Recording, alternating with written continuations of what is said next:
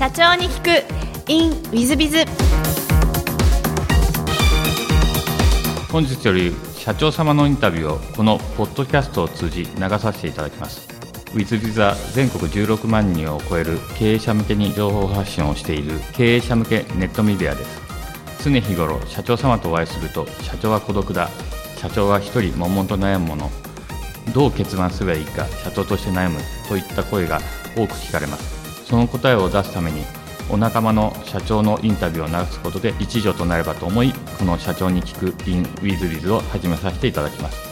多くの社長様社長を目指される方役員幹部の皆様にお聞きいただき社長業とは何かを考えていってほしいと思っております。ぜひお聞きください。何卒よろしくお願いいたします。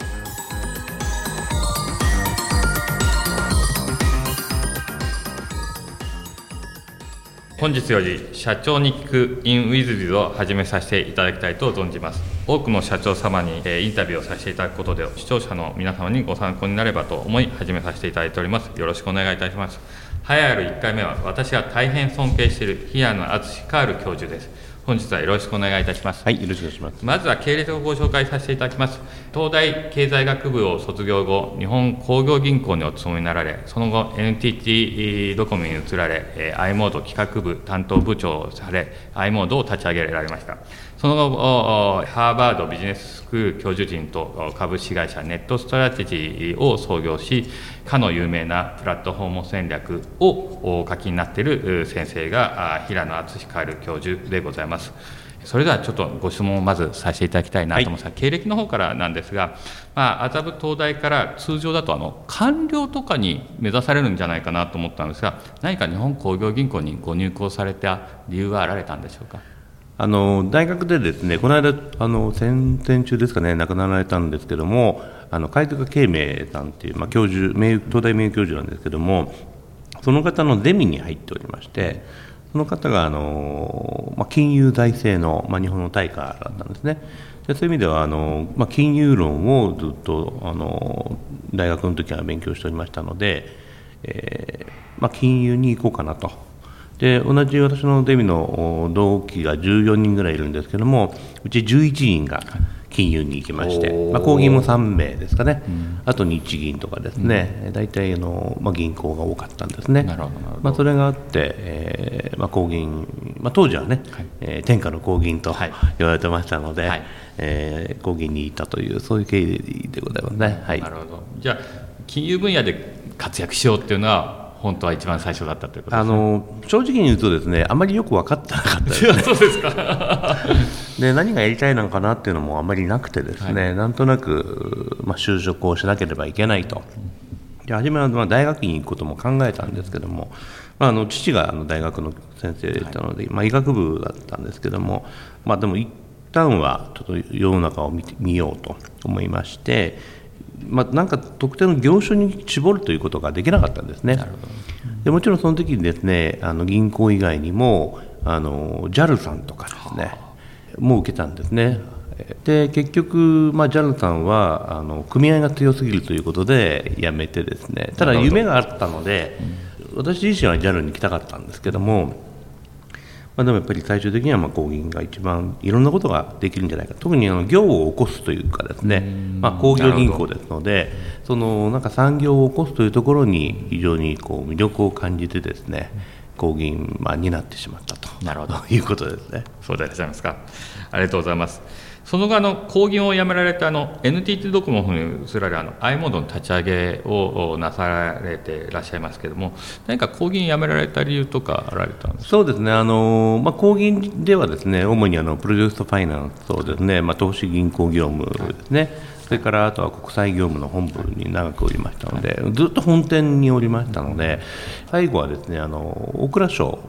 の、まあ、関係の仕事もやらさせていただきましてですね、はい、まあ、そういう中で、まあ、非常に停滞しているこう状況がありましてですね、はい、まあ、ある程度新しいことをやりたいなと思って、あの正直に言いますと当時あのアメリカのですね、えー、某有名投資銀行の方に、まあ、内々定をいただいてたんですけどもただまあドコモがですねちょうど公募だったんですね。全くの公募で、えーまあ、人を募集しているということだったので、えー当時まだあの携帯電話というのが普及し始めた間もない時だったのでですね、まあ、ちょっとお金融はもうある程度、えー自分の中では、まあ、やり尽くしたなと。思います、まあ、大体7年ぐらいやるとですね飽きてしまう性格なんですね。で、えーちょうど14年近くおりましたのでじゃあなんか違うもう一つこう自分のメジャーというかですね、えー専攻を、まあ、見つけたいなとでそれを掛け合わせたらば面白いことができるんじゃないかなと思いまして、まあ、えてドコモに行ったと。ただたまたまあの初めはですね投資を担当する部署にまいまして、まあ、ほとんど新しい、まあ、計画部というところがあったんですけどそこからちょうど分かれたばかりのあの投資などを担当する部署に行ったんですけどもでちょうど i モードが2月私があの1999年の5月にドコモに入ったんですけども2月にスタートしておりまして、でその関係で、まあ、ちょうど i モードが始まって3か月ぐらいですかね、まあですから立ち上げというよりは、まあ、あのなかなか立ち上がらなかったんですね。なるほどですので、まあ、その時に、えー、と初めは投資という形でお手伝いをしてその後あの i モード学部の方に移りまして、まあ、あの担当部長ということで、えーまあ、お財布形態の普及とかですね、えーあるいはあのベンチャーへの投資などもやっておりました。なるほどちょっとあの前の方のお話に戻りますがもう負担だったってことでいらっしゃいます。えっとね、もう負担とは言っちゃいけないことになってるんですけどあのーえっと当時、大蔵省、まあ、今、財務省ですけども、大蔵省の方が、まあ、金融庁ですかね、えーまあ、銀融あの銀行のですね、えーまあ、不良債権の査定を行っておりまして、で国内部隊が、まあ、一応、もう負担というのがおりまして、で私あの、えー投資銀行グループというのがありまして、まあ、M&A とかですね、えープロジェクトファイナンスとか、そういった部隊の全体の取りまとめを、まあ、担当常務と2人で担当しまして、でそれをまとめて、まあ、大蔵省に出すという形の担当でした。通常あの銀行で考えられると,、えー、といわゆる、えー大蔵省担当部門ってことは頭取候補でいらっしゃるはずなんですけど、まあ、そういう人もいたんだと思いますけど、ただ、私の知り合いはほとんどみんな辞めちゃいました。あそうですか。そうですか。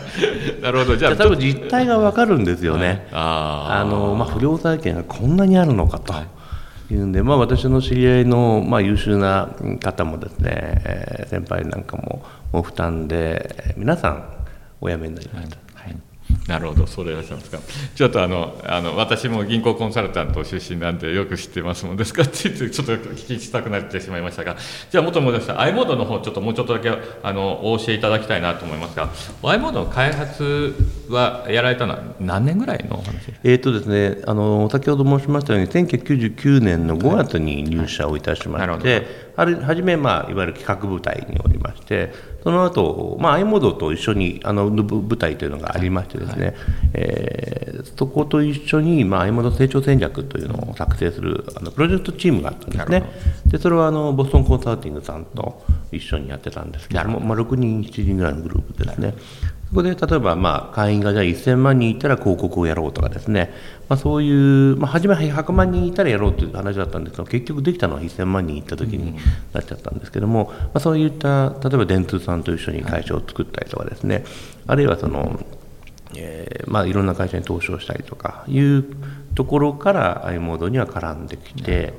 で途中で、え1年半ぐらいですかね、したところで i モードの方にあの移って、まあ、i モード自体のあの成長戦略の企画を行ったということですね。i モードのその開発というか、えー商品開発をされていらっしゃって、こう時代を感じたり、未来を感じたりとか、そういうのはいろんなことを感じられたことは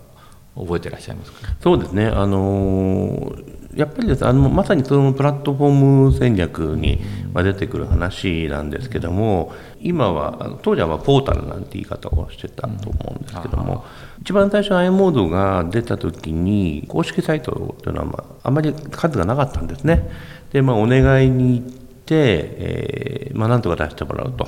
いう形だったんですけども、まあ、ほとんど無料で皆さんやっていただいたんですけども、その時にその思ったのが、やっぱこのリスクをですね一緒に取ってくれる企業、これを、まあ、いかにですねそのその方々に成功してもらうかと、これがやっぱり一番重要だなっていうのをそこですごく学びました。その後あのお財布携帯が出た時にもその普及をまあ担当したんですけども、まあ、初めほとんど断られたんですね、うん、ところがあの先方様の、まあ、例えばローソンさん当時新浪さんがまだ社長でしたんで非常に親しくさせていただいてたので最終的にはもう泣き落としでお願いをしたっていう感じだったんですけども、えー、やっぱりその使われるかどうかわからないようなものを投資を先方にもしていただくわけですからそこはですねお互いにリスクをシェアすると。で必ず成功させましょうという形でのなんか一体感みたいなのが会社を超えて行うっていうことのまあ、楽しさとですね大変さと両方をこう経験した感じがしますね。なるほど。まあ、まさにプラットフォーム戦略だったと思いますね。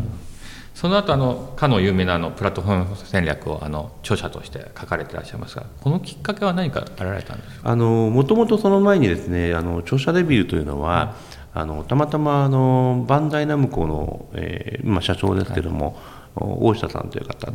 と親しくさせていただいててその方があのたまたまこう食事ランチをしたんですけどもあの辞めた後ですね昨日出版社の社長とゴルフだったんですよねって話をされたんでで平野さん本を書けばいいじゃないと。なんかお財布携帯とかね、えー、普及させたしクレジットあのお財布携帯を使って作ったクレジット事業っていうのは僕が発案をしたので、まあ、その今 ID っていう名前になってますけどもそういう話をあの書いたら面白いんじゃないっていうふうに言われてですね。で当時あのゴマブックスの社長だった嬉野さんっていう、はい、まあ、今は会長ですけどもをご紹介いただいたんですね。で、えー、初めに出したのが「アライアンス仕事術」という本でこれは結構そのアマゾンでも1位になってですね、えー、そこそこ、まあ、2万部ぐらいですかね、えー、今日売れましてでそこでまあ、いろんなことを書いたんですけどもそのアライアンス企業とのアライアンスをどうするべきかみたいなこともそうですし、まあ、個人としてもですね、えー、どういうふうにこう、えー、人脈を広げるとかですね、まあ、勉強法とかですねたらばその中で一番こう皆さん読者の反応があったのが自分をプラットフォーム化すると。でプラットフォームを作りましょうというところがものすごく皆さんあの共感したとっていうような、まあ、声をいただいたんですね。でそれが元でなるほどプラットフォームというものにやっぱり皆さん興味あるんだと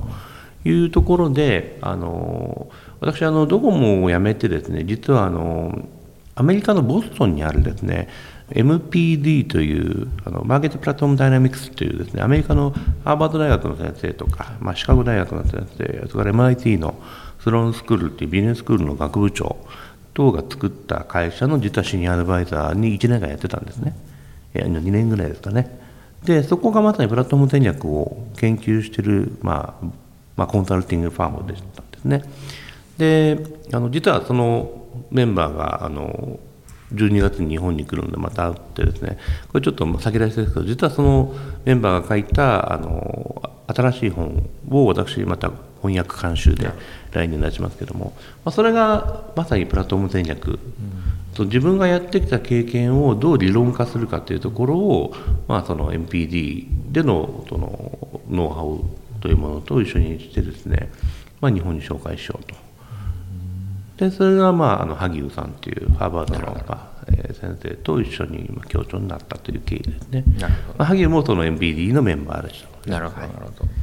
このあのプラットフォーム戦略って誰でもできる戦略なんでしょうか？そうですね。あの、まあ、なかなかですね実際に成功するのは難しいというかですね、まあ、あの大変ですけども。ただ今あの非常にハードルが下がってきてると思うんですね。